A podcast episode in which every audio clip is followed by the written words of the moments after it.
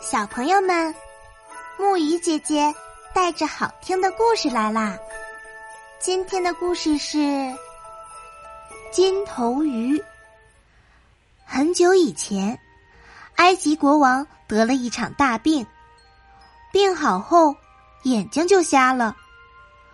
国内的名医都无法使国王重见光明，国王因此非常痛苦。一天，从一个遥远的国家来了一位医生。他对国王说：“大海里有一条金头鱼，用它的血配成药膏，可以治好你的眼睛。不过，我只能在这里待一百天，过了百日还捕不到金头鱼，我就得回去了。”第二天，年轻的王子带了许多人去大海里。捕捉金头鱼，他们连续捕了三个月，可没有捕到一条金头鱼。到了一百天的最后一刻，王子拉起渔网，终于看见网里有一条金头鱼。王子叹了口气，自言自语的说：“太晚了，等我们回到皇宫，那医生早就上路回家了。”于是，他就把金头鱼放回了大海。王子回到宫里后，国王非常生气的说：“你得为此受到惩罚。”后来，王子在埃及待不下去了，就换上平民的衣服，准备到一个遥远的海岛去。王后赶来，给王子的口袋里塞满金子，嘱咐他说。我只提醒你一句话：不能雇佣那些要你按月付工钱的人。王子当晚就出发了。经过几个星期的航行，他到达了一个风景秀丽的海岛。王子买下了岛上一座漂亮的房子，打算在这里过安生日子。有很多人来求王子雇佣他们。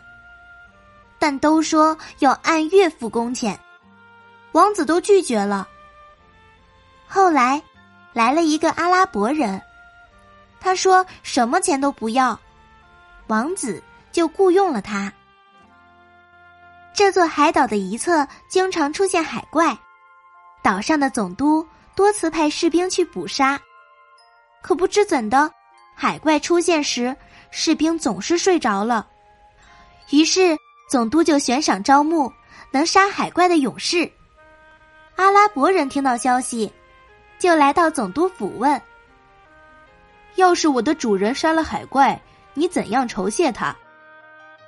总督说：“他想要什么，我就给什么。”这天夜里，阿拉伯人悄悄到了海岛那一侧，他在身上涂了一种能使皮肤发痒的油。这样，他就怎么也睡不着了。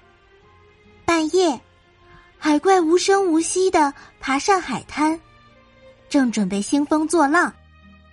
阿拉伯人用刀从他耳朵后面刺了进去，海怪挣扎了几下就死了。阿拉伯人割下海怪的两只耳朵，带回家交给了王子，要他拿去给总督看。总督知道海怪被杀死了，便问王子想要什么。王子说：“想要一条船，好让他周游世界。”总督马上答应了。王子和他忠实的仆人登上船时，看到船上堆满了钻石珍宝，那是总督为了表示感谢送给王子的。他们坐船。到了一个大国的海岸边，阿拉伯人先上岸去打听情况。几个钟头之后，他回来对王子说：“这里国王的女儿是世界上最美丽的公主，王子应该去向她求婚。”王子戴上了最华贵的项链，骑上了最雄健的骏马，向王宫走去。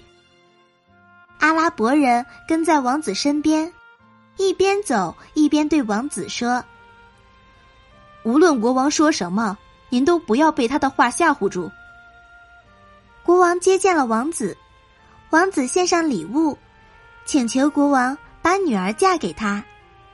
国王说：“我的女儿。”已经和一百九十个小伙子举行了婚礼，没有一个新郎能活到第二天。你还是仔细考虑考虑吧。王子对国王说：“我不怕死，我愿意与美丽的公主结婚。”当天晚上，王子和公主就举行了婚礼。按当地风俗，新娘和新郎。回到自己的房间里吃晚饭。只见公主的嘴里吐出一条小黑蛇，它飞快的向王子窜了过来。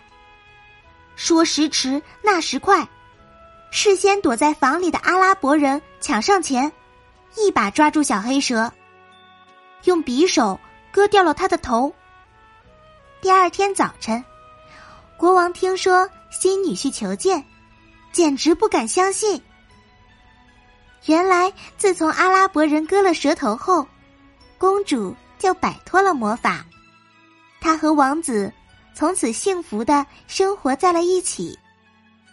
日子过得很快，一天，埃及王后派来使者，告诉王子，他的父亲去世了，他已被立为埃及国王，请他和公主立刻回国。新国王带着妻子回到埃及，受到了热烈的欢迎。埃及人对新国王寄予了莫大的希望，新国王也整天忙于处理国家大事。一天晚上，阿拉伯人请求年轻的国王让他回故乡去。国王沉默了半天，忍住悲伤，说：“你为我做了那么多。”我该怎么酬谢你呢？要是没有你，我什么都没有。要不是你，我也早死了。阿拉伯人回答说：“因为，我就是那条金头鱼啊。”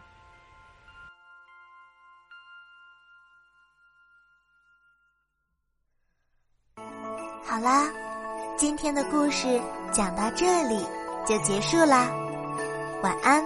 小宝贝们，愿你们每晚都能甜美入睡。